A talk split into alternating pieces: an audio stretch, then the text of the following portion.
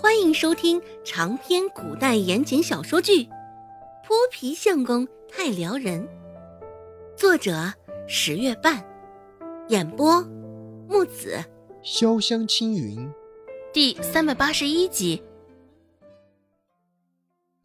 周芷当真是好生戏耍了王氏一番，王氏心里憋着气，也不再虚与委蛇，皱着眉头开门见山道。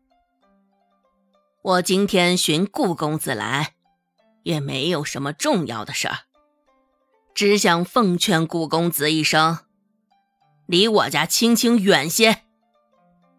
柳青青是王氏唯一的孩子，自然也是他的心头肉。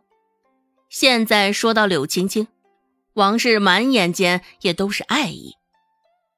王氏说道：“想必你也知道了。”我家青青与这镇上其他姑娘不同，模样出色，才智过人，家世也好，是顶顶出色的。所以，顾公子你也得明白你们之间的差距。我家青青，日后可是得加入钟鸣鼎食之家的，而不是你这样的人家。你也趁早消了那番吃天鹅肉的心思。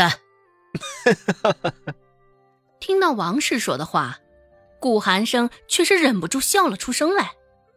王氏朝着顾寒生的方向看了一眼，也不知道刚刚说了什么惹得顾寒生大笑，也不知道有什么好笑，只是现在有种感觉，他像是又被戏耍了。脸上带着几分的僵硬，又带着几分的羞恼，瞪着眼睛，一时之间涨红了脸。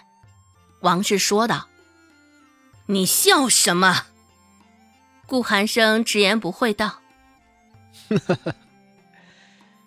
我笑夫人愚钝啊！夫人这些话对我顾寒生说，可真是说错人了。于我顾寒生而言，天鹅肉一向只是周芷。”只有他才是我眼中的至宝。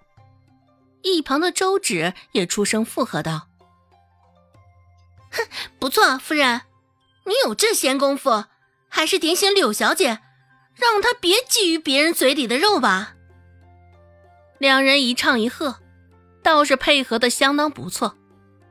王氏口中顶顶好的柳青青，奈何不是人家的瓮中之意。王氏脸上的那抹红色，现在更是爬满了整张脸。若让王氏自己选择，他定然更为相信这不过是顾寒生的花言巧语罢了。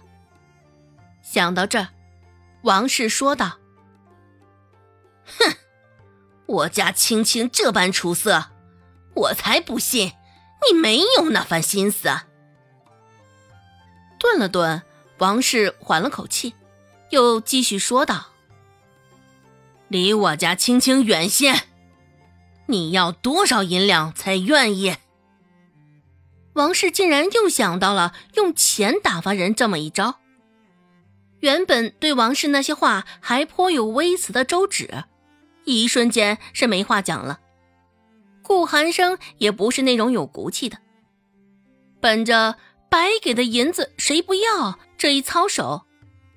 顾寒生也是从善如流，装模作样的思索了一阵，顾寒生说道：“嗯，至少也得一百两银子吧，毕竟关系到柳小姐的终身大事。”“行，一百两可以。”王氏也未多说，直接大手一挥同意了。看着顾寒生，王氏还在心里耻笑。这就是青青看上的男人，也不过如此罢了。他就知道，拿点钱随便打发打发，还会有不好摆平的事儿。想到这儿，王氏的嘴角向上牵扯出一抹笑意，得意，满足。周芷瞧着，心里也是馋的银两，馋的厉害。温志安轻轻松松拿了五十两。顾寒生也轻轻松松到手了一百两，莫不是王氏这处的钱赚的甚是容易？这般想着，周芷也试探的问道：“夫人，柳小姐三番两次寻来对着我，便是一阵奚落羞辱，不知道这事儿若是传出去，会不会对柳小姐有所影响啊？嗯，也不知道。”会不会对柳小姐的名声有所影响啊？原本以为周芷不过是没什么用的小丫头，却不成想，竟还拿着之前的事儿来威胁她。王氏也没有想过这一茬，见王氏随随便便又拿出一百两银子，身边的小丫鬟也是一阵的肉疼可惜。现在听周芷这么说，丫鬟也是察觉到了他的用意，一脸防备的说道：“喂，别胡说！再这般胡乱编排我家小姐，哼，信不信我割了你的舌头？我家小姐谦逊温和，怎么可能会像你说的这般？”周芷撇撇嘴，哼，这到底是不是胡说？下回你们就能知道了。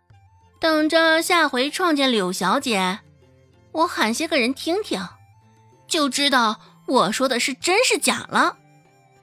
王氏也甚是无奈的问道：“你想怎样？”虽说他也不相信柳青青会说那般无理的话，只是还是得以防万一。周芷伸出食指，比了一个一字。说道：“一百两银子，一百两银子，我定然会将那些发生过的事儿守口如瓶。自然，我也会替王夫人好好的看着个寒生，保准让她离的柳小姐远远的。”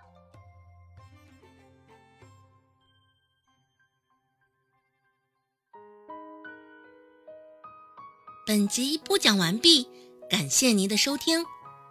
感兴趣，别忘了加个关注，我在下集等你哦。